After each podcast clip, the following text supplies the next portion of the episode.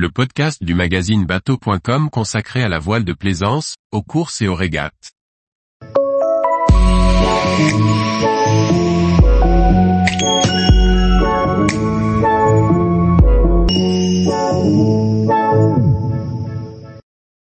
Journal de bord de la course au large, Rolex Fastnet, IMOCA, Solo Guicoten et tentative de record.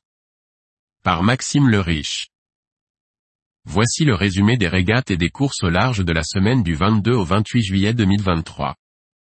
Au programme, des victoires, des nouveaux partenaires et une tentative de record avorté. Dans des conditions très musclées, l'ultime SVR Lazartigue a remporté la mythique course anglaise. En IMOCA, c'est l'équipage du très récent Massif, mené par Charlie Dalin, qui s'est imposé. En Ocean 50, c'est Luc Berry, secondé par Antoine Joubert à bord de le Rire Médecin Lamotte qui s'impose. L'équipage mené par Quentin Delapierre s'est classé à la huitième place de l'étape du circuit Sail GP, qui s'est couru à Los Angeles. Les Français auront à cœur ce de rattraper lors de la prochaine étape qui se courra à Saint-Tropez du 9 au 10 septembre. Le skipper Sablé revient dans la course pour le prochain Vendée Globe, en confirmant le rachat de l'ex-11 ours, avec comme partenaire titre le groupe Dubreuil.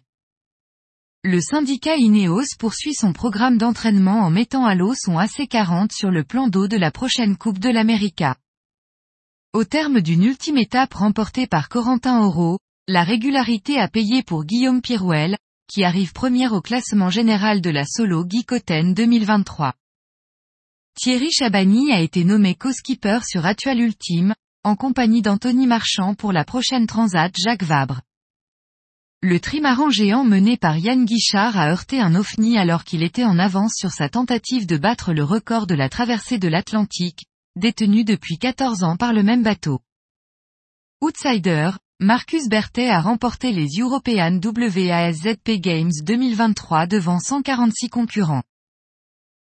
Tous les jours, retrouvez l'actualité nautique sur le site bateau.com. Et n'oubliez pas de laisser 5 étoiles sur votre logiciel de podcast.